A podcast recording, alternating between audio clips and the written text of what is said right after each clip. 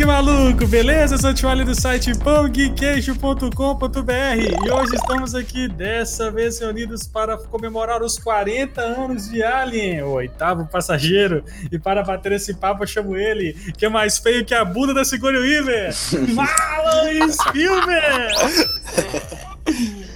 E aí galera, eu só tô aqui gravando hoje pelo abono. Se eu não gravasse, eu não ganharia um abono, então eu tô pelo abono. Tá certo. E o meu direto da quarentena, meu marveco favorito, Rodney Bukemi. É, eu não quero saber de quem que é o ovo. Eu não quero saber se o pato é macho ou não. Eu quero saber de quem que é o ovo. e eu vou chamar ele o meu coach de piadas ruins, Gui Lopes. Cara, hoje eu tô tão emocionado que eu não sei se eu falo aqui ou ali, hein?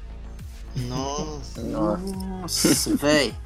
Jesus. Você, você realmente pensou nisso antes de falar? Com É certeza. óbvio. Óbvio que não. Tá bom. Ai, aí a minha querida amiga tava sumindo, mas voltou. Olá. E hoje nós temos dois convidados de altíssimo garbo e elegância. Eu vou chamar ele Cristiano Seixas. Boa noite. Eu devo falar? Qual a frase? É quase como um apresentador de circo, assim. Eu vou apresentar alguns monstros durante a noite. Tá certo. E o Gui Balbi. Boa noite a todos. É, E eu não gosto de gatos. Ah, então você não gosta de mim, né? Tá bom, eu Ah, sabia. é. Esse é gato, total né, primeiro né? filme aí, né? Gatos complicam as situações. Essas e outras monstruosidades no espaço, dentro da, da nave perdida no espaço, depois da vinheta. Sobe o som.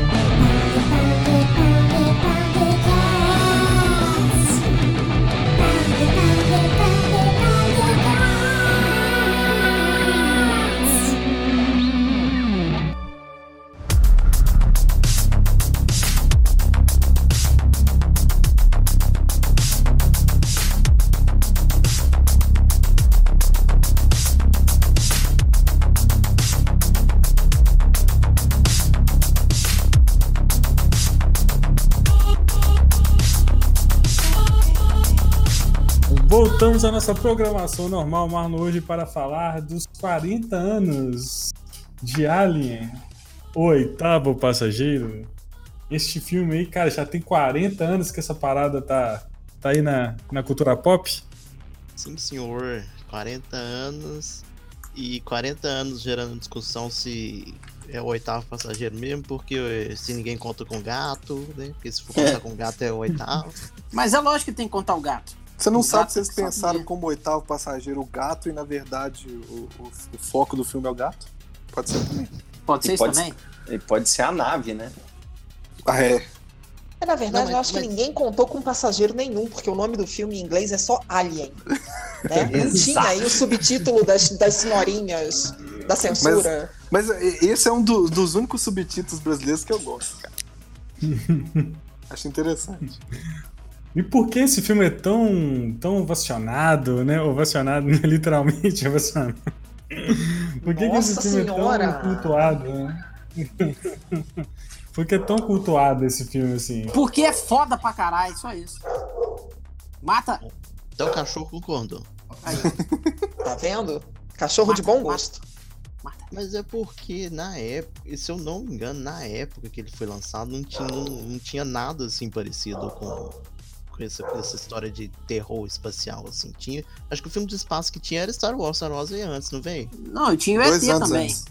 Star Wars é de 77. É, Star Wars é de 77 e Alien é de maio de 79 nos Estados Unidos. E o ET Então de são dois anos de 82. diferença. Pode viajar no ET. Mas eu acho que uma um- questão Tá. importante também de- de- desse filme que foi. é, lógico que Star Wars teve também uma personagem feminina forte, que a gente- que é uma coisa que está muito sendo falada ultimamente. E, e nesse filme foi um dos momentos que também já trouxe algo que foi diferencial, entendeu? Foi uma. uma mulher forte chegando até o final e, e, e regaçando total, entendeu? É, uma, uma protagonista que começou meia boca e chegou no final, ela tocou terror, né? No bicho. Ah, eu não acho que ela começa meia boca, não. Ela já começa forte. É, ela, ela é não tipo- é Eu, assim, eu, eu, eu tenho que fazer uma colocação muito contemporânea na posição da personagem principal. Por favor.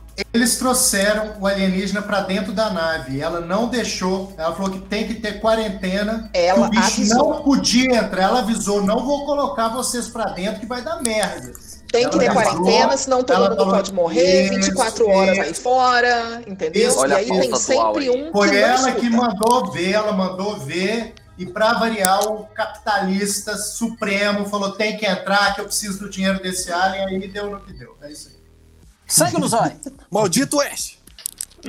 E é. uma coisa legal de falar é que quando o personagem da Ripley foi escrito, ele foi escrito sem gênero. Podia ser tanto homem Sim. quanto mulher. Uhum. Depois que, que optaram por colocar uma mulher. Então por isso que ela tem essa, essa força, assim, também.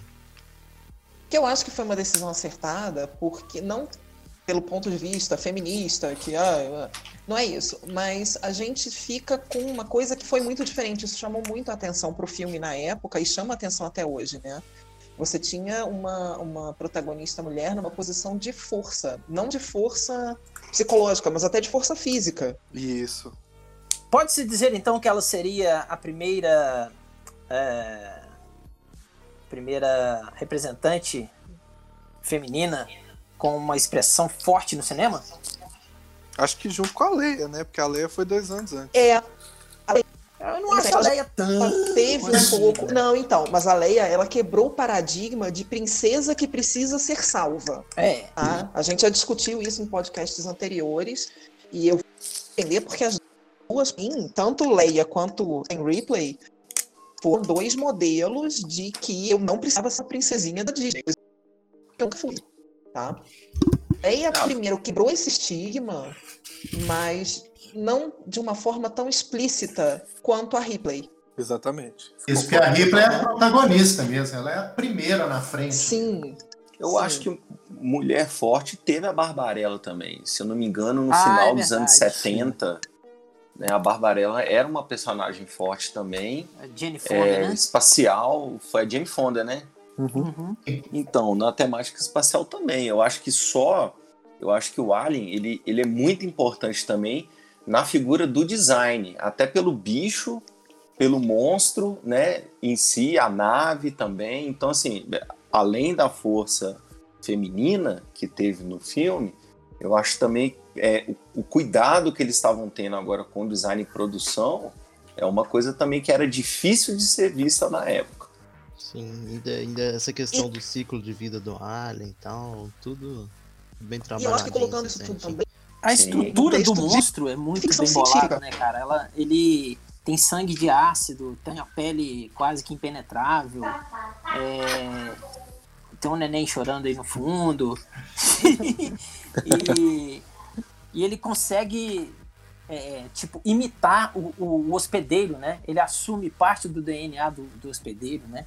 Isso aqui é até muito legal. pela até pela agressividade, né? Isso, Porque é. a exploração na, é, naquela época, o contexto para roteiro estava tava indo para o espacial. Agora, qual que é a próxima fronteira, né? Até que um homem tinha ido na Lua e tal. Então, seria o espaço. E com a tecnologia que é empregada no filme, é, eles começaram a explorar a vastidão e viram que é possível, né? Pelo filme, claro, que era possível ter uma espécie altamente agressiva, né? E assim, o medo tá nisso, ainda mais pelo slogan, né? Que no espaço é, ninguém pode escutar você Você gritar. gritando. Não tinha ligado. Exato.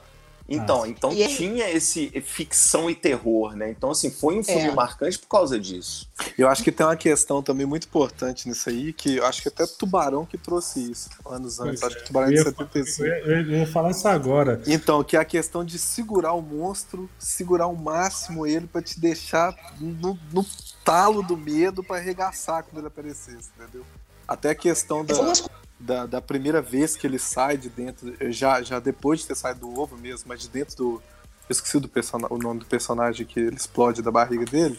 Mas é aquele momento, cara, isso. esse momento é tipo, pô. Se, se pra gente ainda já tem um impacto hoje, mesmo com tanto tempo depois de tecnologia, imagina pro pessoal da época, entendeu? E teve. Houveram vários documentários é, de, no, em comemoração do aniversário do filme, né? E alguns curtas-metragens também que falavam sobre isso aí também. Sei se você ia falar alguma coisa, cara, fala aí. O, o Paulo começou a falar do design e eu gosto muito de falar da história que o que, que o Alien tem a ver com Duna, filme do Duna que nunca foi feito, e com Blade Runner depois. Mete bronca. É, é, eu lembro que tinha uma, uma época que o Jodorowsky, o pessoal da, da Europa, queria fazer o maior filme de ficção científica do planeta com Duna. E aí tinha o essa, Moebius na produção. História, essa história tinha... é maravilhosa. É, eu nem vou entrar agora que dá um podcast inteiro. Então tinha o Moebius, o Geiger, tinha uma galera foda na produção. O filme não foi para frente, que essa é a história. Mas aí a Hollywood, Ridley Scott, a galera já usou grande parte dessa equipe pro Alien. Se não fosse essa equipe do Duna, dificilmente o Alien ia ter essa pegada que o Alien teve, daquele deslumbre visual todo. E aí o Ridley Scott pegou parte dessa galera e também usou para o Blade Runner depois. Falou, ó, aqui tem uma pegada que dá mais, dá para fazer mais suco disso aí. E aí, é, desde o Duna que ele foi refinando. É a mesma galera que trabalhou no Tron também, grande parte da galera trabalhou no Tron.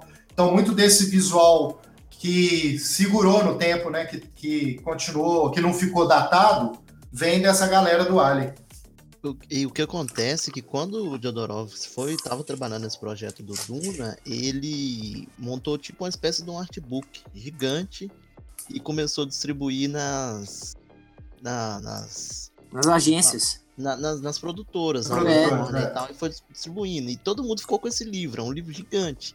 E aí, é, negaram o filme por causa de orçamento e tal, ninguém quis apostar, mas continuaram com o livro. E tem, assim, Star Wars, tudo quanto é filme, até hoje em dia usa conceitos que tá nesse livro. Até o Prometheus usou. Então, é, tem, tem coisa desse livro espalhado por tudo quanto é tipo de filme que você pensar. E, e, ele falando, tem um documentário só sobre isso, chama Duna do Jodorowsky. E ele, ele fica puto, velho, falando que ele tipo assim, teve as ideias e tudo, o pessoal descartou, mas depois aproveitaram. Em outras produções. Em outras coisas, né? É, na verdade é uma grande sacanagem, que quem criou o projeto inteiro não ganhou nada com isso. Isso, isso. É, é triste. Parece Brasil isso aí. Parece Hollywood isso aí, né? É. E aí o, o, esse conceito do Alien veio da arte do, do Giger, né? Foi, foi de um quadro dele até. Que Começou, o, quadro, o quadro era mais, vamos dizer, sexualizado, sabe? E aí ele, e se eu, se eu não me engano, a pele do alien era transparente no quadro, né? Você viu os uhum. órgãos internos. Uhum. Só que no filme é, não ia ficar legal o monstro ser uma pele transparente, né? Então eles colocaram até preto para disfarçar, vamos dizer assim, a falta de recurso, de efeito gráfico na época, de efeito especial e tal. Então eles colocaram preto funcionou bem, porque tem uma cena lá que o Alien tá meio que infiltrado, assim, no meio dos tubos de. de é no finalzinho do filme, na parede, você nem percebe, né? Na hora que você vê, tá lá Sensacional. Ele tá lá no meio do equipamento da nave. E se ele não Isso. se mexe, ele ia ficar lá. E é sobre o Giger também é legal falar que um outro conceito dele foi usado para aquele filme A Experiência. Sim. Ah, demais. Que é, que é uma mulher alienígena que que, que cresce rapidão, vai evoluindo e tal. Aí é, o design dela também é baseado no, no arte dele. O cara, o cara é foda, morreu recentemente. Né? Morreu, acho que ano atrasado, cara. 2017. Não, 2018. 2018 ele faleceu. Não, as artes dele é. Oh, eu, eu até lembrei de uma coisa aqui que a, a técnica do switch motion nesse filme aí foi muito bem feita, né, velho? Se você for pensar, o Alien é sensacional, cara. Você não, tipo, não pensa que é um cara lá dentro, entendeu? É todo não. efeito prático. É tudo efeito Naquela época tudo era digital, efeito né? prático, exatamente. É. Você não tinha a tecnologia para fazer nada digital demais naquela Isso. época. Então tudo é efeito prático. Mas eu acho que essa. Diga, Cris. Eu acho que essa é uma das razões que o filme durou no tempo. Que a gente tem filme muito mais novo, que é um CGI que para nós é horrível. A gente não tem filme que a gente não consegue ver por causa do CGI. Ele inviabiliza a narrativa. Exatamente. Tão mal feito que é para a gente hoje. E pelo Eu- eu acho que- ter sido todo prático, eu acho que é uma das grandes razões dele ter durado. Aham. Ele tem uma cena só que, tipo, dá uma diferencinha que é na hora do, do Ash lá com a cabeça pra fora. Mas é só. É, Só o pessoal até faz muita né? brincadeira. É, é. É. Tirando Você isso. tá exigindo um mecatrônico que em É, ué, 79 não, tipo- ia ser meio complicado de fazer. Então, exatamente. A única cena que você vê diferença é essa pra um filme de 79, cara. É muito É a hora que foda. dá o corte, né? Tipo assim, que ele. Tipo, É. na hora que ele liga, assim, que ele Isso, já tá. é. É, realmente. Mas a direção de arte desse filme é muito foda. Os designs da, da nave, assim, por dentro, aqueles porra de botão. O próprio conceito também do Ash lá, que depois que quando destrói ele fica saindo tipo um leite. Aham. Muito, muito, Prometeus. As cabines de, de, uh, Os de sono prolongado deles, é. as cabines de criogenia são sensacionais até Cara, hoje. são muito, muito, muito mesmo. Agora, tem um cara que está revitalizando o design disso tudo, que vou falar que soube revitalizar muito bem e ficou surpreendente. Eu não esperava que ficasse tão bom. É um tal de Guilherme Balbi. Olha aí. é. Uai, eu fico muito feliz. Valeu, Cris. Pô, Foi um já- trampo. Já, já com essa deixa aí, eu queria até fazer a primeira pergunta da noite. Que foi como que vocês foram parar nisso? Como que foi? Se vocês correram atrás disso, ou se foi uma- um convite, como que foi? E do que que se trata também o projeto? Exatamente. É, eu estava trabalhando em outro projeto na Dark Horse, que é o Avatar. É, é, vai sa sair algumas graphic novels aí do Avatar e eles me colocaram, né? Depois de eu ter feito é, um teste para Dark Horse. Eu estava fazendo o, o primeiro número. E aí a, a Lightstorm, que é a dona né, do Avatar, ela, ela me mandou e-mail e falando que ia colocar em hold esse, Projeto. esse trabalho, é, esse projeto. Aí o, o, o meu editor, que é o Range, ele falou assim, Guilherme, ó, tem dois projetos aqui para você mexer se, se você quiser, só para você não ficar pra- é, parado.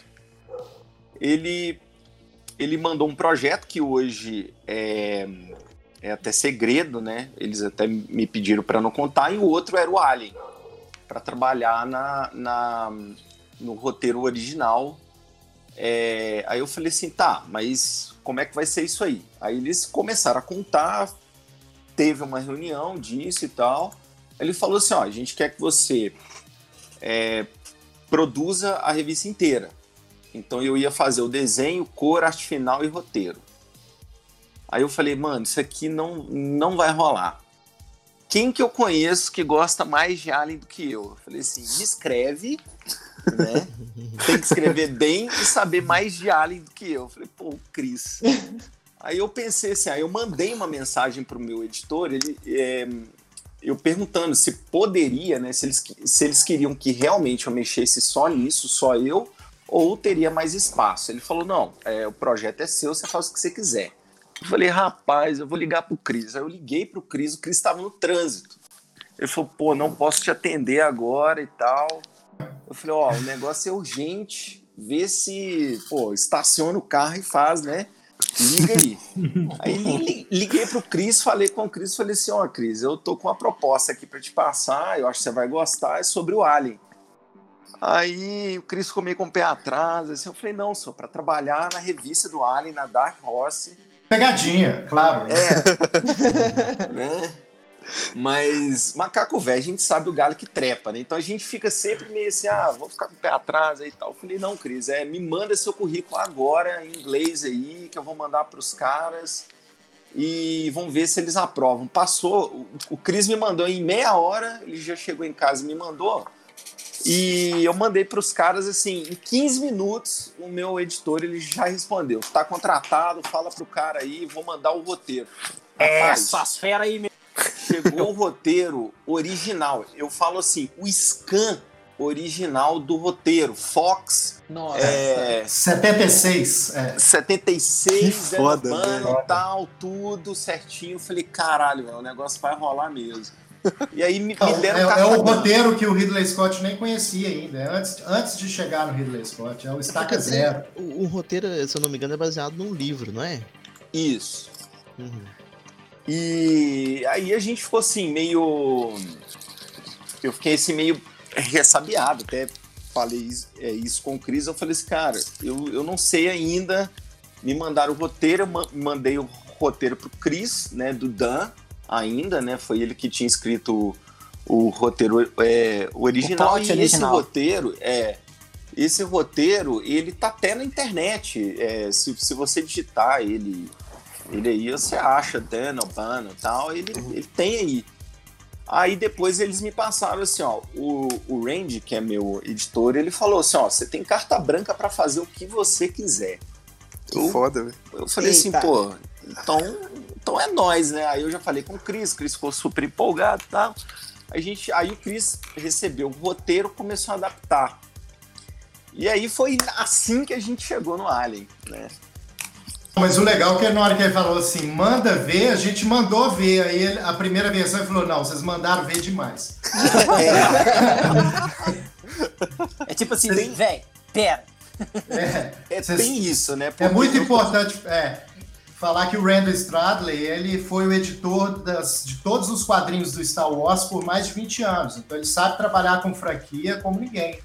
Muita coisa do, do, do que nós temos hoje é, que está valendo pro Star Wars foi criado na direção do, do Randy. Randy que, que catequizou muita gente aí. Aí quando eu peguei o Alien e fiquei sabendo que era ele, eu falei, cara, não vou conseguir trabalhar para esse cara. Não vai ter jeito. não- E aí eu mandei o primeiro roteiro que eu e o Gui pensamos um tanto de ideia, meti a mão e falou, tá bombado, tá reprovado, pode voltar. É, Ele porque era pra adaptar, não pra criar, né? Então aí eu falei, pô, então, então tá bom, né? Desculpa aí. Aí a gente foi pegando o jeito do que é você criar, mas manter o roteiro original. Então é, é uma linha difícil demais assim, de seguir. Caramba. E a gente aprendeu na porrada mesmo. Mas foi. Eu acho que eu ganhei uma masterclass de roteiro mais do que trabalhei, entendeu? Com certeza. Mas eu Qual só que- respondi a primeira pergunta aí, só pra vocês entenderem. Boa. Não, eu só ia perguntar qual que foi a versão final. Foi a V2, V3, V4, V10? Nossa, crise aí, velho. Eu acho que Não. foi. Não, acho que. 10 mesmo. É, mas assim, eu acho que lá pra quinta versão já tava mais ou menos fechado. assim. E foi. E tinha uma coisa também, né? É, você tem que fazer corte sem fazer corte. É uma coisa muito doida, porque se você vai adaptar um filme para quadrinho, um filme de duas horas, ele vai dar um quadrinho de entre 140 e 160 páginas, para ficar uma fluidez bacana, sem acelerar nada. E as adaptações têm de 100 a 120. Essa do Alien tinha 100 páginas. Então a gente não podia cortar cena. Então o que a gente fez? A gente tirou um pouco do clima de suspense e aumentou um pouco a ação. Deixou um pouco mais. E aumentou um pouco também a discussão filosófica, porque o Ridley Scott tirou muito isso. É engraçado que o Ridley Scott tirou as discussões filosóficas do primeiro Alien e pôs tudo no Prometheus, né? Né? Não é? Eu Deixa eu perguntar sobre uma- esse filme. Deixa eu perguntar uma coisinha. É, Hum. são, são várias edições ou é uma one shot? One shot é, é um, um, um- um fascículo só com muitas páginas. Pra quem não Então, sabe. É, quando a gente, quando eu recebi a proposta, eles falaram que seria cinco números, Uhum. né? Uhum. Aí o, o editor, o Randy, ele falou assim, cara, teve uma, teve uma, uma aceitação tão boa, porque o, o, o nosso post, meu do Chris, do, da primeira cover do Alien, a, a, a primeira capa, foi a, o post mais curtido da editora no ano. Então, assim, eles falaram assim, pô, a gente tá super feliz com o trabalho, e no Twitter também foi muito curtido lá, a, a média foi muito mais alta do que as outras revistas. Eles falaram: ó, a gente vai fazer então cinco edições e a gente quer fazer uma capa dura também. Então deve sair uma capa dura também. Aí é lá pro final do ano, pro ano que vem. Aqui já Uhum. saiu? Não, né? Não, o, o- devido à pandemia e esse problema todo, é, foi adiado, né? Porque seria esse mês, né, Cris? De- é, acho que de 22. O- a, 22. a entrega para as livrarias era para ter sido dia 11 e o lançamento oficial dia 22, quatro dias antes do Alien Day, né? Que é dia 26. Isso. É, dia 25. Exato. É, então, então era isso. É, ia sair dia 22, exatamente, né, na véspera, no feriado, né? No fim de semana. Foi. E aí foi adiado a princípio para 6 de maio. E Vamos aí, ver. aí- aí aqui vai sair é, é, essas cinco edições, então. Aqui no É, Brasil, só Deus, né? É. Site você pode comprar pela Amazon, tem uma porrada de site. A gente. Uhum. Eu olhei os sites aqui, tem sites na Dinamarca, Noruega, Itália, Japão, Finlândia, é, Portugal, é, Estados Unidos, Canadá, claro, tal, mas aqui tem tudo. Mas a Amazon entrega em qualquer lugar, né? Hoje não tem mais essa desculpinha, não, hein? É, Podia, podia ter o- a porra do boleto. Não tem boleto, tem que ser só cartão de crédito, essa merda. E eu tô vendo as artes aqui que eu não, não, não conhecia ainda não. A capa maravilhosa. Essa é uma Obrigado. escura, não é? Obrigado, obrigado. É, é. E Cada- achei. Cada capa, digamos, é como se fosse um estágio. Não, o primeiro é, não, o primeiro é engenheiro e depois vem os Isso, estágios. isso. É.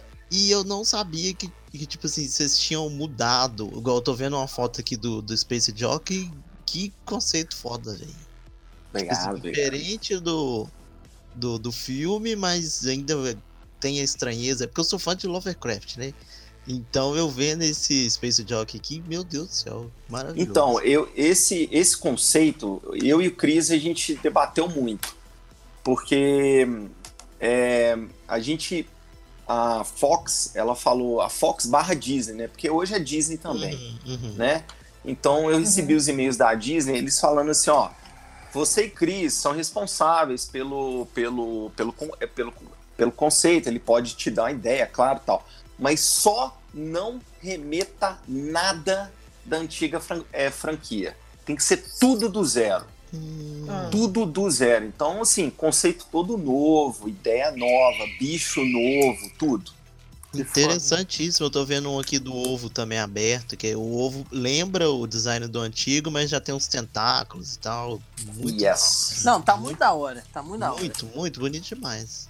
Agora tem uma coisa do design que o que aí eu e o Balbo fomos conversando e ele decidiu seguir por um caminho de fractais, geometria fractal. Aham. E isso acabou dando um norte para tudo, entendeu? Na hora de montar um cenário, na hora de colocar dentro da nave do engenheiro, na hora de fazer a releitura do, do templo do Alien. Aí o, aí a É. gente- aí o da Balbi passou a ter um norte no design para poder guiar todas as edições. Porque até na filosofia, a estrutura de fractal, ou seja, uma pequena parte que forma-se o todo. Uhum. Isso até parte de concepção até da estrutura matemática de Fibonacci, né, que a gente vê, sei lá, desde uma concha até na projeção do universo inteiro. Então isso para mim, eu pensei que o, que o fractal ele seria como uma estrutura primária. A partir dele sai tudo, coisa que o Ridley Scott ele não teve isso. Então, para mim, eu acho um, um conceito é, igual o Chris disse. A gente teve o norte exatamente por causa disso, porque o fractal é o início de tudo, né? Eles falam que a geometria é sagrada em religiões, na matemática tem a regra, né? Três quartos, é meio, é, pi. Então, assim, ele tem, tem uma estrutura filosófica atrás disso e, ao mesmo tempo, é, um conceito de, cri- de criação. E tem coisa também que até peguei, mas pouco, naqueles seres abissais, sabe, do mar. Uhum. Uhum. Tem, tem uma coisinha ou outra assim que eu lembrei até no conceito dentro da nave. Vocês podem até ver aí, tem umas imagens aí do Sci-Fi Wire. Ou se quer que manda pra vocês? Pode mandar Pode aí. mandar. Que não, não comprometa você. Que aí Não, a gente vai essas- colocar no post lá. Essas imagens, ela- elas estão, elas são divulgadas na mídia já, Uhum. já foi na a- até na entrevista nossa, minha e do Chris, que a gente deu pra Sci-Fi Wire, tem lá.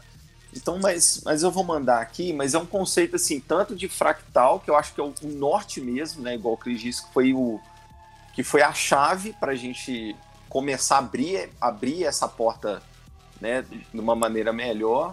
E dentro da nave, eu, eu lembrei muito da- do, daqueles peixes, né? Que eles não, ele não tem nenhum tipo de luz lá, é lá Uhum. embaixo e tal. Então eu vou mandar aí para é, vocês verem. Inclusive, é, se eu não me engano, um po o, o próprio Ridley Scott também pegou um pouco desse conceito. é, tem um tubarão ele. É aquele, eu esqueci qual, qual é o nome. Que a mandíbula dele tipo projeta pra frente, assim. Você olha ele, você acha que todo ele tem... tubarão projeta. Todo Não, tubarão só, projeta. mas ele é tipo mais do que os outros. Ele. O tubarão olha ele branco assim, projeta, que vai bem eu pra frente. tubarão. E aí Deve ser o. Eu, tô- eu sei qual que é, que tem um focinho bem fininho. Isso, e pra frente, sei qual bem que é. mais puxado. É o tubarão tigre, ele projeta bastante mesmo, sai mesmo, né? Isso, não, não é esse olha- também não. Quer ver? Eu vou É um achar outro aqui. tubarão. Achei, Você olha a boca que é. dele, ela é pequenininha, mas na hora que ele projeta mesmo, a boca tipo dobra o tamanho. E ele tem um foda. focinho pontudo, entendeu? Isso, isso. Eu sei qual que você tá falando, Mar. Mar- Manda aí no chat. E aí é essa ideia da, da boquinha sair de dentro da boca do alien, ele, ele pegou daí, de- desse tubarão. É, a nossa, o nosso é segredo. Não, mas na verdade, assim, é, é- o Balbo ficou com a difícil posição de refazer o Alien sem refazer. Então, assim, tinha coisas cruciais que a gente queria mudar e conseguimos, e algumas coisas cruciais também que a gente mudou demais e eles pediram para voltar. Então, é, para quem é aquele hardcore fan, assim, vai, vai estranhar. E para quem está aberto que merecia um redesign, que esse projeto merecia o redesign, estava mais que na hora, eu acho que vai curtir o que, que o Balbo fez. E é bacana porque, tipo, é como a galera. Com certeza, né? Deve ter alguém que fala, ah, eu queria um remake do Alien e tal. Já dá pra você ter uma noção foda do, de como seria. Porque por, É pela- puri- purista, aquele fã purista, ele nunca vai gostar de nada. Uhum. Entendeu? Então o é fã realmente que Tá tá. tá- por aí, né? É, ele nunca vai gostar de nada. Pode fazer qualquer coisa, o cara não vai gostar. Não é pra eles. Entendeu? É um projeto que é pra renovar e ele ser tão legal quanto foi na época para novos leitores ou para leitores que sabem que já merecia renovar. E essa questão também de fazer diferente deve ter sido bem difícil pra vocês, porque vocês cresceram, né, praticamente assistindo o filme, e como vocês estão fazendo em cima do roteiro original, acaba que praticamente são as mesmas cenas, né? Então você tem aquela ideia já na, na sua mente do, de como você lembra como é no filme, mas você não pode fazer igual. Então é, deve ser, o desafio deve ser bem. Bem. Acho que um- uma coisa que ajudou bastante eu e Balbi foi é, mudar os atores, né? Os personagens serem outros. Uhum. Então a gente re- reencaixar os personagens, colocar com outra personalidade, é, com outra postura, eu acho que ajudou muito a- o roteiro ir tomando um caminho naturalmente novo, de certa forma. É a mesma cena, mas cada ator vai atuar de uma forma diferente. Até porque o roteiro que a gente recebeu, ele deixava isso em aberto. Né? Você Uhum. poderia até escolher o sexo dos personagens, o gênero lá. Porque é o mesmo. É, é, é. né? Então ele deixava mais aberto, mas o que pegou realmente foi o, cri- o que o que o Chris disse aí. A gente recebeu quantos que 140 páginas do roteiro original para passar para 100 e você vê que tem coisa ali que te lembra o filme, que falou assim, pô, essa cena é clássica. Uhum. Mas você tem que tirar ela, porque ia atrapalhar a narrativa, fica estranho, sabe? É muito complicado. É, até o design da nave aqui é, é diferente, totalmente assim, fora do que é o filme mesmo. Mas mantém a mesma atmosfera. É, é porque é por isso que eu fiquei muito feliz que o Balbi me chamou, porque ele sabe que eu sou muito fã do, do Alien e do Blade Runner mesmo, assim. Eu gosto muito do Star Wars, mas se você ver ah, as coisas que eu tenho de fã em casa, eu tenho coisa de fã do, do Alien e do Blade Runner espalhado para todo lado, igual a maioria do pessoal tem do Star Wars. Uhum. E, e aí o, essa ideia de pegar uma pessoa que era mais fã de um universo mais dark, o Balbi me chamou, e a gente manter essa coisa bem dark, isso era, isso era a primeira coisa. A gente não Dark queria, tinha que ser. Tinha que ser bem dark mesmo, igual o Alien pede É. pra ser. A gente pensou muito no visual do Alien 3 também, daquele da prisão, que é bem claustrofóbico. É, a gente queria manter essa coisa claustrofóbica durante toda a minissérie. E tem que causar essa estranheza mesmo, né? De você tá vendo uma coisa ali desconhecida que você nunca teve contato e às vezes fica. É, é engraçado que assim, todo mundo que vai ler provavelmente conhece o roteiro, ou tem uma ideia de roteiro, né? Uhum. Então dá até um gostinho interessante você ler a mesma frase falada pela primeira vez, né? Tipo assim, temos que levar essa forma de vida para a Terra. Só que é outro personagem, assim, é até divertido. E agora outra pergunta. É... Tem planos para fazer com os outros filmes? Não, por enquanto não. É... eu estava conversando com o, o, o Randy, né? Depois que aconteceu, depois que eu terminei o Alien, né? a, a produção Cris, lógico, acabou bem antes que eu. Eu tive que. O, Cris já tinha terminado o, o, roteiro, eu tive que desenhar 100 páginas. Coisa pra caceta, né? Acho que demorou. O Cris um tava na boa e eu lá, né? Então, só pra, só pra galera entender, vocês receberam o, o roteiro mesmo, assim, o classicão. Isso. Aí o Cris trabalhou em cima desse roteiro. Isso. E você Não, mostrou. Esse começo, é, na verdade, foi junto. O começo a gente encontrava na casa quadrinho para trocar ideia. Eu, uhum. Até eu cheguei a esboçar umas coisas bem soltinhas, aí a gente ia conversando junto, fazer planta baixa, fizemos planta baixa da nave, da sala de comando, Isso. onde ia estar cada personagem. Então o começo foi bem junto.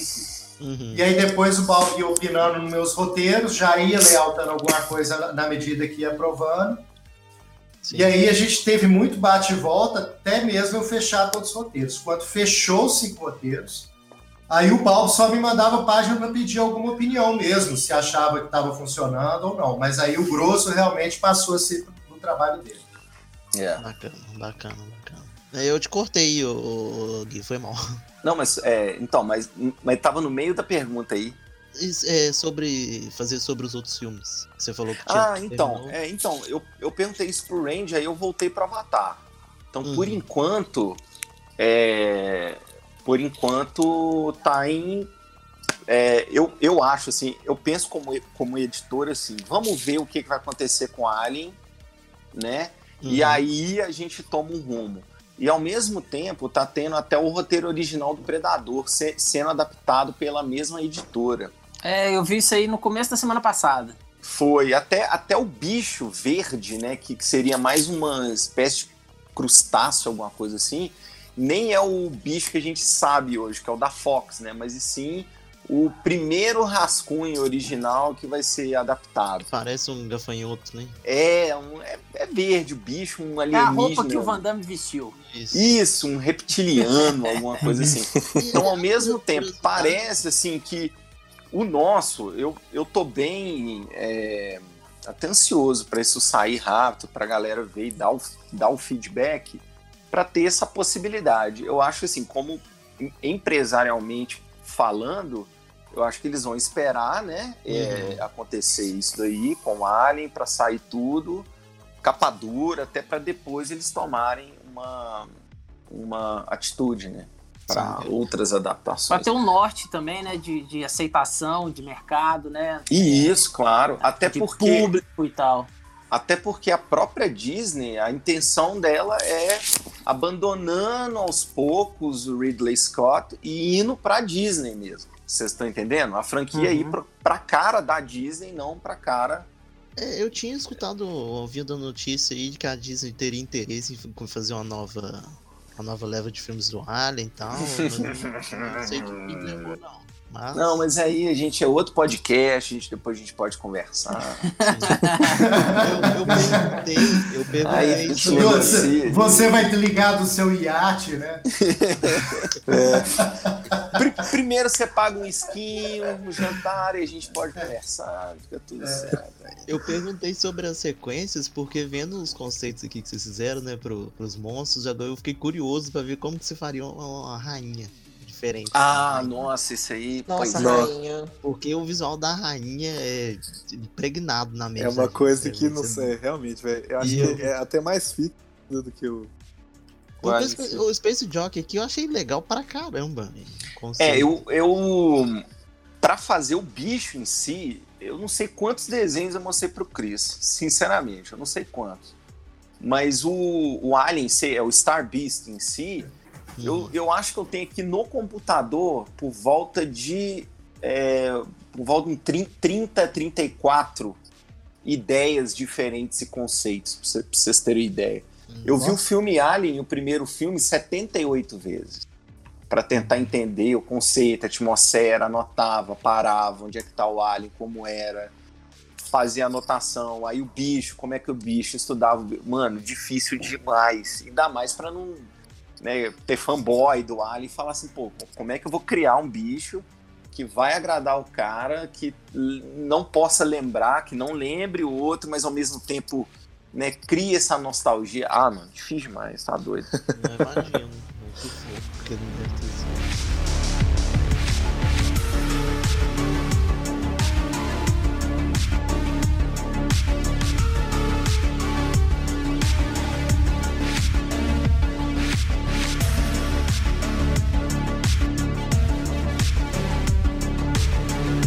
É, falando sobre aquelas versões que eu perguntei, Hum. é, a sua versão é, inicial, tipo assim, a versão que vocês definiram para o Alien em si, foi a, foi a que já aprovaram de cara ou vocês mandaram uma segunda versão? Como foi? Eu, eu mandei pra, pra Disney quatro versões. Né? Eu mandei é, o giro, né? O, o, o character design. Isso. Eu mandei o giro de personagem, que é de frente, de lado e geralmente uma pose mais expressiva. um. Eles, eles é, não teve nem discussão assim, ah, o número um, o número dois, o número X. Não, eles falaram assim, é o número dois. Eles falaram assim, é esse aqui, é o número X, é o, é o X, é a letra X aqui. Então, assim, eu só peguei esse, esse, esse conceito que eles aprovaram porque o meu desenho tava meio, meio rasco, meio- um layout quase acabado. Não tava 100%, 100%, sabe? Então eu só mudei algumas coisas, refinei, e aí sim a gente fez o bicho, eu mostrei pro Cris, e o Cris a gente ajudou a definir a cor. Porque Tem a colorista. Eu, eu acho que eu tava mais chato com o Gui do que o editor. Tá. O, o, o, Rodney, o Rodney sabe. O Rodney sabe, eu Não, sou um não, não é editor assim, chato. Seixas. Você nunca foi assim, o que que tá acontecendo?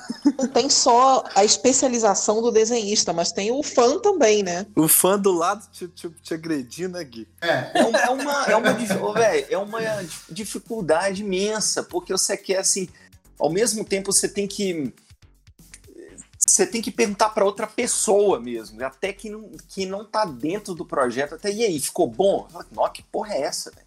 Né, Então teve um amigo meu que eu, que eu mostrei, que eu, que eu falei assim, aí, ele falou, pô, que legal, dá uma melhorada nisso aqui, mas é lógico, cara, o, o fã, ele fala demais, mas só que, porra, eu tô desenhando e eu sou fã, como é que eu faço? Eu tô numa- num paradoxo aqui, né? Então, mano, foi muita coisa. Assim, eu demorei, pra vocês terem uma ideia, eu fui mais rápido desenhando proporcionalmente do que fazendo os conceitos. Nave, o pod, corredor, é... qual outro, Cris? Sala médica.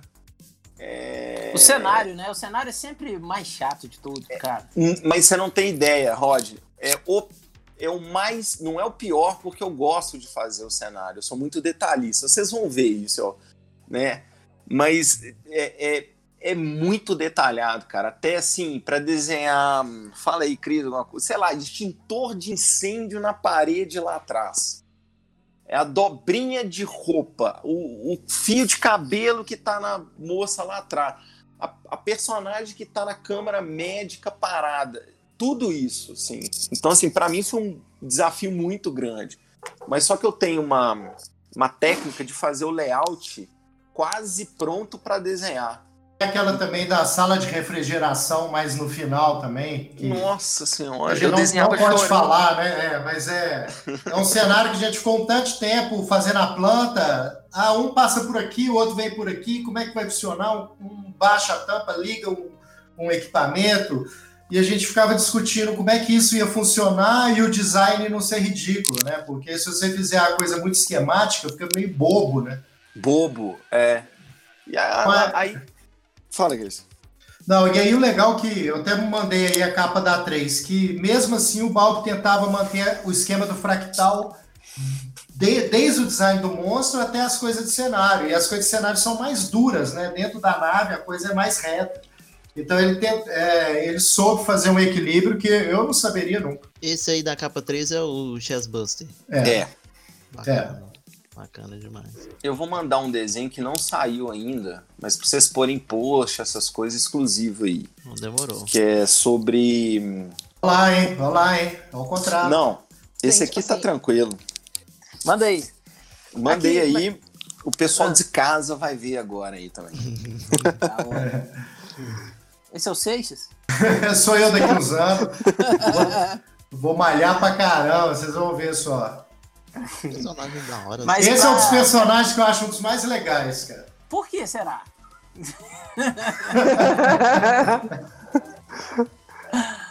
Mas aqui, pra quem não sabe, esse eu pelo pelo a- a- o que eu acompanho do Bob, né?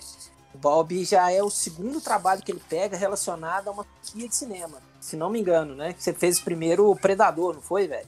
Esse é o, terce... Esse é o terceiro. terceiro. É, o terceiro, mas É. assim, concluído é o segundo, né? É, é, o- assim, Sem Eu contar já- o Avatar. eu já completei a, a primeira graphic novel do Avatar, tá 100%. Uhum. Não foi. Não saiu ainda. Mas Uma vai dúvida. sair. Essa Ah. do Avatar tem relação com a história seguinte ou é avulsa, assim? Não. Nossa. Tem relação. Falei, Cris. Em relação com a história seguinte, ponto, né? Ponto. Eu meu sei Deus. Tudo que vai acontecer em todos os filmes. Mas. Cara, eu- sou apaixonado com o Avatar. Tem muita sabe gente que- que não gosta muito dele, mas eu sou louco. Não, eu amo. Eu sou louco do, do Avatar. Mas vocês dois não são parâmetro pra gosto. Cara, Mas é, Isso aí. Mas é que o Bob fez, trabalhou num terceiro filme também, os designs pro filme do Will Smith. É, foi o. Não, mas. Esse filme. Ah, fo- não, mas o Roger tava perguntando de quadrinho. De quadrinho foram Ah. esses. Agora, pra filme, sim, foi o Depois da Terra, com o Will Smith. Eu fiz uns designers lá. Filme maravilhoso, só que não. Ah, só que não. Mas é, eu fiz cinco. Eu criei cinco personagens que vão para o filme do Avatar novo. Que vão pro filme 2 e fu- e pro filme 3. Que massa. Então tem- cinco são- filmes, né? São, é, eu criei cinco personagens importantes lá, tem, tem relevância, tem fala, tem tudo, tá certinho a parada toda. Que vão pro, pro filme 3, pro filme 2 e pro filme 3. Que E, mano, eu, eu, eu assim, eu, eu gostei muito de Avatar, e tanto é que eu tenho o 4K, o Blu-ray deles aqui, né, e tal, mas depois, cara, que eu vi o segundo roteiro, que eu falei, cara, é do cu cair da bunda, velho, tá muito mesmo, doido, velho. Chupa, Tioalho, chupa, Tioalho, trouxa. Tá, é trouxa, trouxas. Ô, tá dinâmico, tem ação, tem, Não vai cara, tá do Copiar cacete. Pocahontas. Ô, Tioalho, é- me fala, me fala uma vez que o, que o James Cameron errou na vida. Pois é. e eu- eu- Prometeu ser James não. Cameron? Titanic eu acho bem Scott. chatão, cara. É, Eu- ó, então tá, eu Titanic não- é uma bosta. eu não, não, não é uma bosta. É uma diferença entre não gostar do filme e o filme ser ruim. Isso, Eu, e o Isso. filme, o filme, eu não gosto de Titanic, mas tecnicamente mas é um bom filme. também, né? É, mas James Cameron, cara, o cara dirigiu o melhor filme de ação de todos os tempos, Dia Sim. do Julgamento. Palmas. Sim, sim. Aí Põe põe na edição aí, ó. Acho que Aí eu concordo. Ah, Não. vem! Não, Não, parou, não, Fernanda. uh, parou aí. Mas Avatar é foda e era pra ter tido podcast ano passado dos 10 anos de Avatar e não teve. E o Balbo Graças a vai Deus, ter não. e o Balbo tá convidado também pra for ter, a voltar. gente vai chamar Uai, o Balbi só- também de novo. Só chamar, cara, porque tá, assim, eu queria contar demais, mas assim, o, o Cris sabe, porque o Cris é meu editor é, também, então muitas páginas do Avatar foram pro Cris dar uma olhada, dar uma coisa, o Cris fala, eu já mexo. Foi igual, foi no, o Alien foi pra valer, porque o Cris ele falava, falava assim, ó, vai ter que mudar isso aqui, isso aqui, isso aqui. Eu já tinha desenhado, po- por exemplo, a cozinha inteira. O Cris fala assim, ó, você vai ter que mudar. Nossa. Eu, eu, eu chorava em cima da prancheta e desenhava. Ô, borrava velho, você não tem noção do que, que é isso. Vocês não têm noção do que, que é o editor virar pra você e falar assim: tá legal, mas vai ter que mudar. Você vai ter que refazer um negócio Não, o- que você teria que.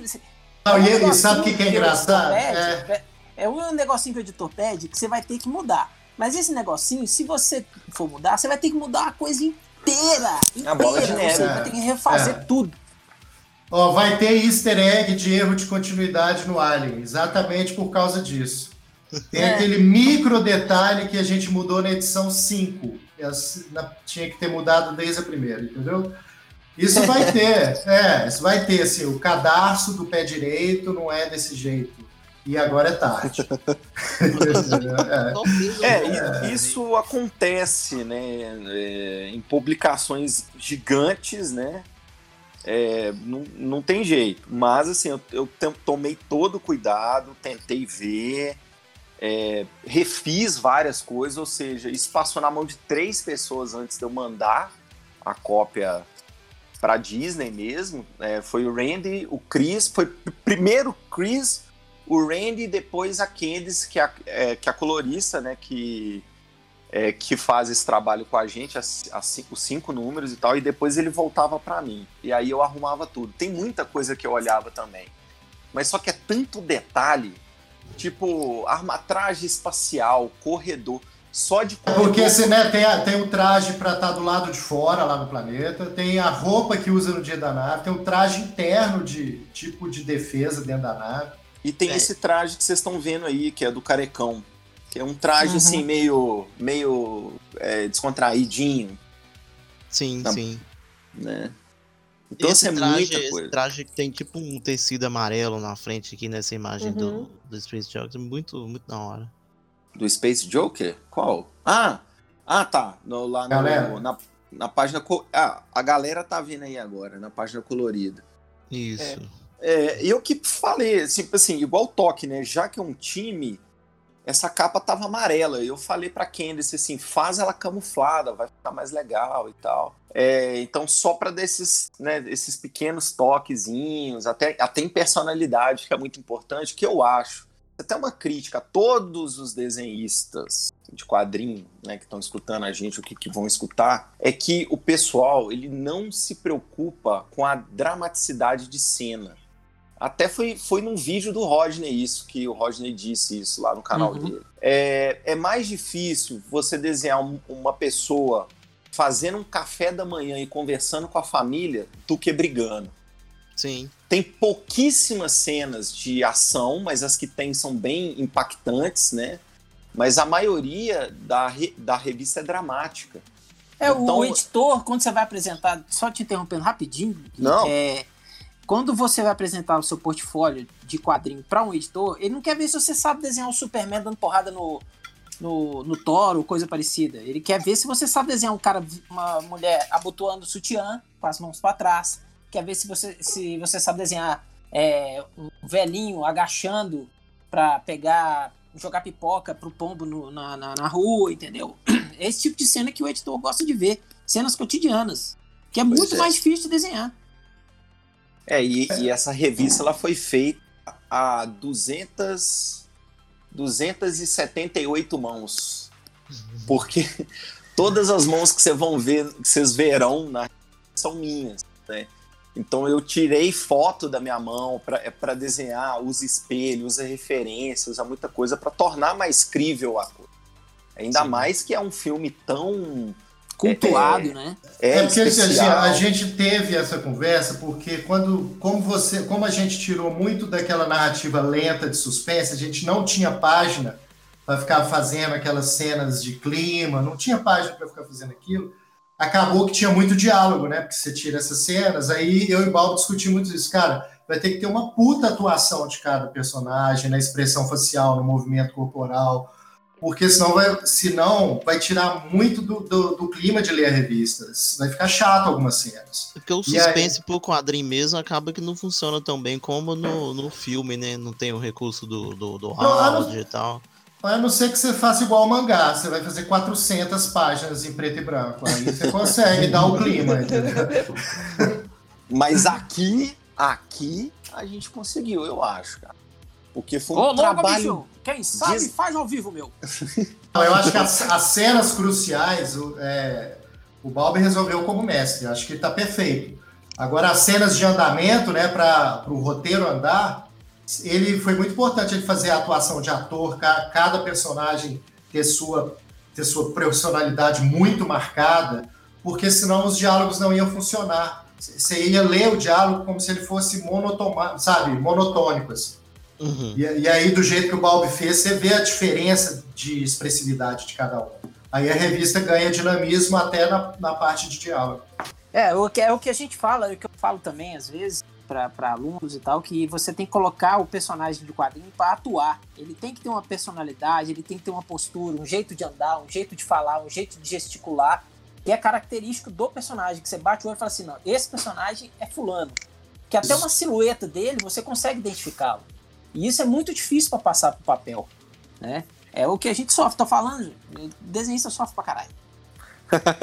revolta, revolta aqui. Aqui tem revolta. É, Ali, tem Fernanda, vocês dois estão muito caladinhos, vocês não têm Pô, pergunta. que isso, cara. Tô escutando aqui. Agora ansi- ansioso pra, pra, pra, pra Avatar 2, velho. Eu tenho, eu tenho, eu, eu tenho ma- mais um elogio para fazer para o que é o seguinte, porque eu estou trabalhando num projeto agora que eu tenho um artista que está trabalhando, que é brasileiro também, coincidentemente. E os roteiros são em inglês. E está tendo uma dificuldade muito grande da parte minha, do editor, para o artista, muita revisão.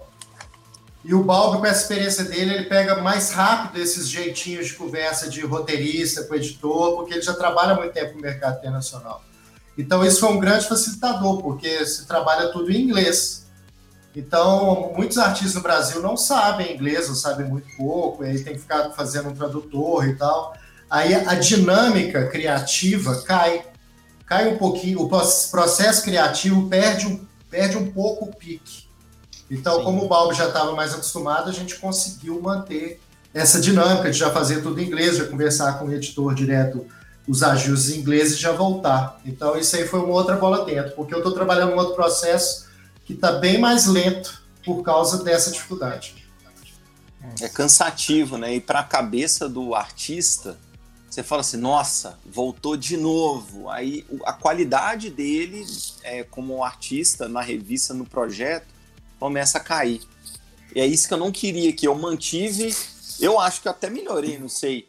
É, porque geralmente, até o Roger sabe que ele. Você também. No Uhum. começo da edição, você vai com a, com a bola toda. Você tá né? Você tá bem, você tá descansado e tal. No final dela, a qualidade cai. Eu É, você já tá que- pedindo, pelo amor de Deus, acaba logo, né? É, mas no final do Alien, eu tava querendo mais. Eu falei, cara, eu vou mandar ver mais, vou ser mais detalhista. Então, assim, teve, teve página que eu fiquei oito horas em um quadrinho. Um quadrinho. Tá e é oito é só horas eu que que fico, não. e é geralmente que tem gente que fica nisso em uma página inteira. Então, quando foi desenhar, teve a primeira. Teve pouquíssimas vezes que voltou página. Pouquíssimas. Eu, eu se, se não me engano, de 100 páginas, foram três. E mesmo assim, uma, eles pagaram a página de novo por- porque foi erro deles. E não Quem foi tá erro comendo meu. bala aí? É o Gui, eu vou matar ele. O Eu não. quenga. É o Não, é outro. o outro Gui. Não, não, foi mal, gente. Desculpa. Você tá fazendo barulho Joaquim. muta, seu Foi corpo. mal. E, e aí te- te- teve página que eu ficava assim. Então, quando teve a primeira revisão de página, foi na nave mesmo, a nave principal. E eles falaram assim: ó, a nave que você desenhou tá pequena demais. E o Cris ele falou assim: ó, vamos manter também a poética, a filosofia e tal. Eu falei: nó, que legal. Eu vou desenhar a nave pequena na imensidão do espaço, né? Você tem quanto menor o elemento em cena, né, mais tempo o olho vai percorrer, ou seja, mais devagar é aqu- aquela cena é. Eu pensei nisso. O Cris ele gostou também, mas só que o, ed- o o editor ele falou assim: porra nenhuma, aumenta essa merda aí. Véi, eu tive que redesenhar a nave inteira É. do zero. Eu fico é igual publicidade, cara. Põe a marca grande, põe a marca grande, põe a marca maior ainda. Foi a mesma coisa. Aumenta essa nave aí. inteira, mas foi de chorar. Aí eu fiquei, sei lá, só nessa nave umas 4, 5 horas para fazer a nave. Mas os personagens foi bem rápido, assim, foi bem tranquilo. O mais difícil, assim, sem tirar nem pôr, velho, foi a nave. Então, é por isso que no começo agora do podcast eu disse que a nave era um, é era um outro personagem. E é mesmo, Sim. que é detalhe demais. Não, show de bola. Ô, galera, tem algum mais uma. Mais uma. Alguém quer fazer alguma pergunta que não fez? Falar alguma coisa em relação do filme que a gente não falou? Eu, pra mim tá bom. Vamos ver o resto do pessoal aí. É pra não ficar. Eu, eu- eu queria, eu queria saber só do. Mas aí eu vou, eu vou perguntar demais, entendeu? Eu queria saber um pouco do gato.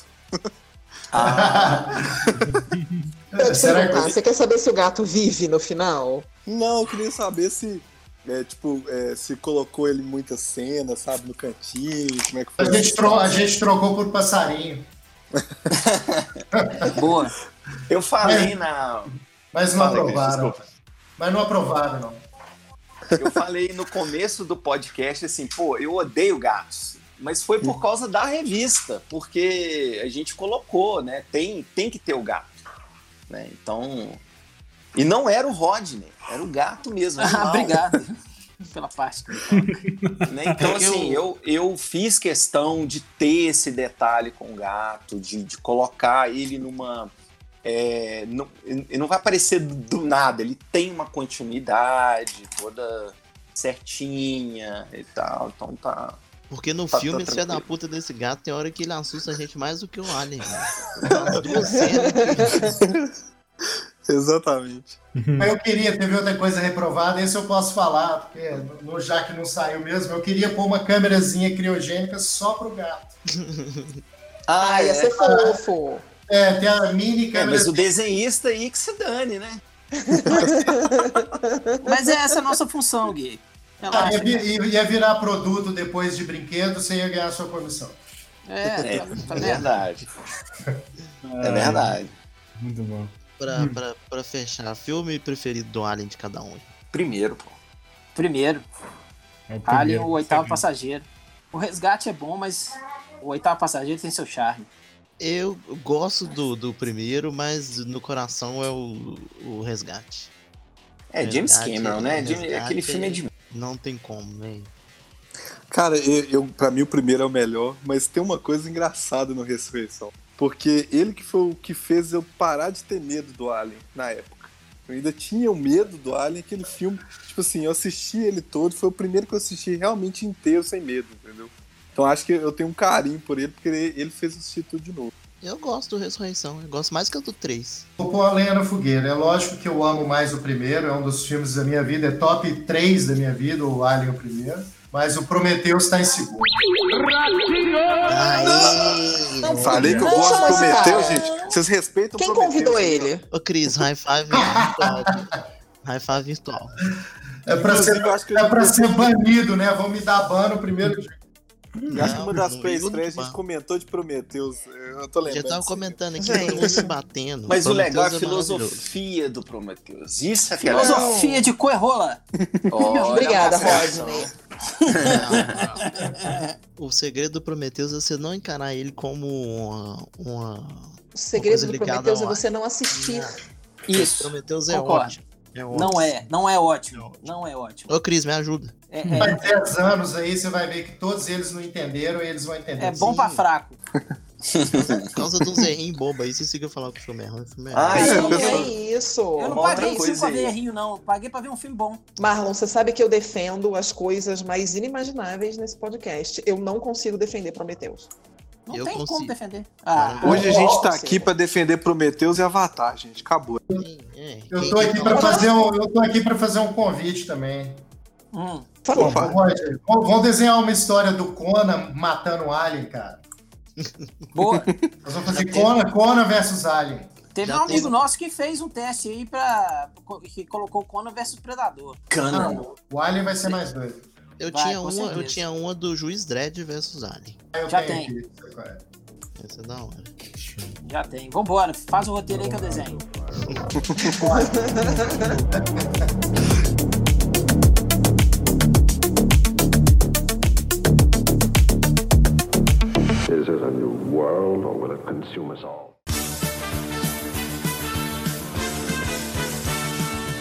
Eu queria agradecer a presença de Cristiano Seixas. Muito obrigado, Cristiano Seixas, pela sua presença aí. Valeu o convite demais. Show. Faz o seu jabá aí. Meu jabá? É, por favor. Pessoal, vamos acompanhar o Instagram e o YouTube da Casa dos Quadrinhos, o canal, porque vai demorar para vocês poderem visitar a escola. Então, enquanto vocês não visitam a Casa dos Quadrinhos, acompanhem ela virtualmente. Pô, com certeza, Boa. com certeza. Muito obrigado, Guilherme Balbi, muito obrigado pela sua presença aí. Valeu, obrigado pelo convite. O papo foi sensacional. Valeu, Rodney. Valeu Nós. todo mundo. E vou deixar depois aí no Instagram pra vocês seguirem e tal. Vai ter muita coisa lá do projeto e a página lá no Facebook. E eu, e eu falando aqui não vai adiantar nada porque ninguém vai anotar, então vai estar embaixo. Valeu, obrigado. Isso aí. Olha, volta aí, vai- voltar pra, pra falar de Avatar, hein, com certeza. Agora Com você quer, né, prazer, só chamar. Lembrando que a primeira edição já está pronta e teve quadro. Olha que filha, filha da puta. Roteirista, filha da puta. Mentira, a Sherry é demais. Teve quadro que eu desenhei 98 personagens. E não é um quadro na página só. Nossa. Nossa, É um quadrinho E tudo dentro no do mar? final. Oi? E tudo dentro do mar? Alguém jogando verde. Aqui, né? Não, não, não, não. É Não dentro do mar, não. E tinha, o Wally- e tinha onde está o Wally também. Tem o Wally. Tem página, bicho. Tem página de 200 personagens. Caramba. Nossa senhora. 250. Vocês vão ver aí. Bora. Valeu. Rodney Buchanan, muito obrigado, Rodney. Tem, tem, tem jabazinho, Rodney? Ah, eu jabá de sempre, todo mundo já sabe, né, e tal, mas eu queria dar um recado muito importante, que até falei na minha live ontem. É um papo reto, um papo sério, galera. Nesse, nesse momento de quarentena, é, eu tenho escutado muitas histórias de violência doméstica, tá, galera? Se vocês presenciarem ou escutarem esse tipo de coisa, denuncie, porque violência contra a mulher é errado. Qualquer tipo de violência é errado, tá? Se vocês ouvirem qualquer coisa relacionada principalmente à violência contra a mulher, denuncie. Não entra no, no, não compra o boi, não. Denuncie. Liga pra polícia, pra emergência e denuncie, tá, gente? Porque tá tendo muita confusão com relação à quarentena, tem muita gente Isso, vivendo é. mu- muito junto, muito fechado, e tá acontecendo esse tipo de coisa. Então, vamos tentar evitar, vamos viver em paz, com tranquilidade, entendeu? Porque a quarentena é muito importante para nós, muito importante para o futuro das nossas gerações. Eu que sou pai, eu tô vendo a, a questão da, da importância da quarentena, então vamos respeitar todo mundo, viu, galerinha? Então, É isso aí. fica aí o recado. Fique em casa. É isso em casa, caralho. Isso aí, caramba. Fernanda Gula, obrigado, Fernandinho. Eu que agradeço. Guilherme e Cris estão de parabéns pelos desenhos. Eu já estou aguardando o lançamento no Brasil com a sessão de autógrafos. Crianças, fiquem em casa e façam quarentena. Foi isso que Mama Ripley mandou fazer. É, isso aí, isso aí. Gui Lopes, muito obrigado, Gui. Obrigado. Quero agradecer esse podcast sensacional, que foi muito produtivo. A gente aprendeu muita coisa hoje, gostei demais. E lembrar, cara, que a gente acabou de passar da Páscoa aí, todo mundo comprando ovos e vão assistir Alien de novo aí pra ver que nem toda surpresa que vem no Kinder Ovo é boa. Bah, essa foi boa. Essa, Essa foi. Parabéns, Gui. Você conseguiu fazer uma piada boa. Até Obrigado. que enfim, ufa. Muito obrigado, Marlon, nosso editor do podcast aí. Vai editar podcast marotinho Acabei pra de nós. um e e não deu tempo nem de levantar pra comer, já emendei direto aqui de gravação. É, Aí, isso aí, um profissional de garbo e elegância. A vida é essa, garoto. Lembrando que o nosso podcast está em todos os agregadores aí do seu, do seu iTunes, iTunes, né? Android, Spotify, tá em todos os locais, valeu? Siga nossas redes sociais, arroba no Instagram, PongQueijo no Twitter e barra PongQueijo no Facebook. É isso aí, galera. Muito obrigado. Até semana que vem. Tchau. Feliz Natal.